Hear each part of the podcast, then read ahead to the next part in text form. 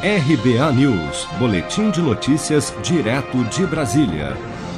Bolsonaro faz novo exame e continua com Covid-19. O presidente Bolsonaro realizou novo exame nesta terça-feira, 21 de julho, e ainda testou positivo para o novo coronavírus, continuando infectado pela Covid-19. O resultado do teste foi divulgado na manhã desta quarta. Em isolamento na residência oficial do Palácio do Alvorada desde o dia 7 de julho, Bolsonaro disse na tarde desta terça-feira que estava ansioso e torcendo para que o teste apresentasse resultado negativo. Deus quiser vai dar negativo, volta à normalidade. Confiante, o presidente esperava poder viajar no fim da semana ao Piauí, juntamente com o presidente nacional do Partido Progressistas, senador Ciro Nogueira.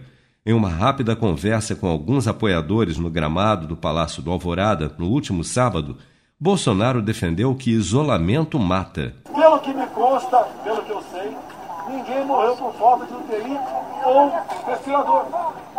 Então tem que pensar na economia. Pô.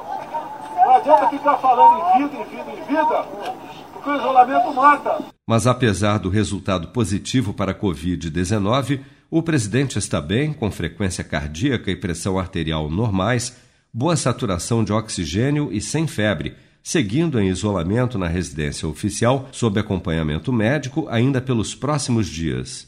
Você está preparado para imprevistos? Em momentos de incerteza como o que estamos passando, contar com uma reserva financeira faz toda a diferença. Se puder, comece aos pouquinhos a fazer uma poupança. Você ganha tranquilidade, segurança e cuida do seu futuro. Procure a agência do Sicredi mais próxima de você e saiba mais. Sicredi, gente que coopera cresce.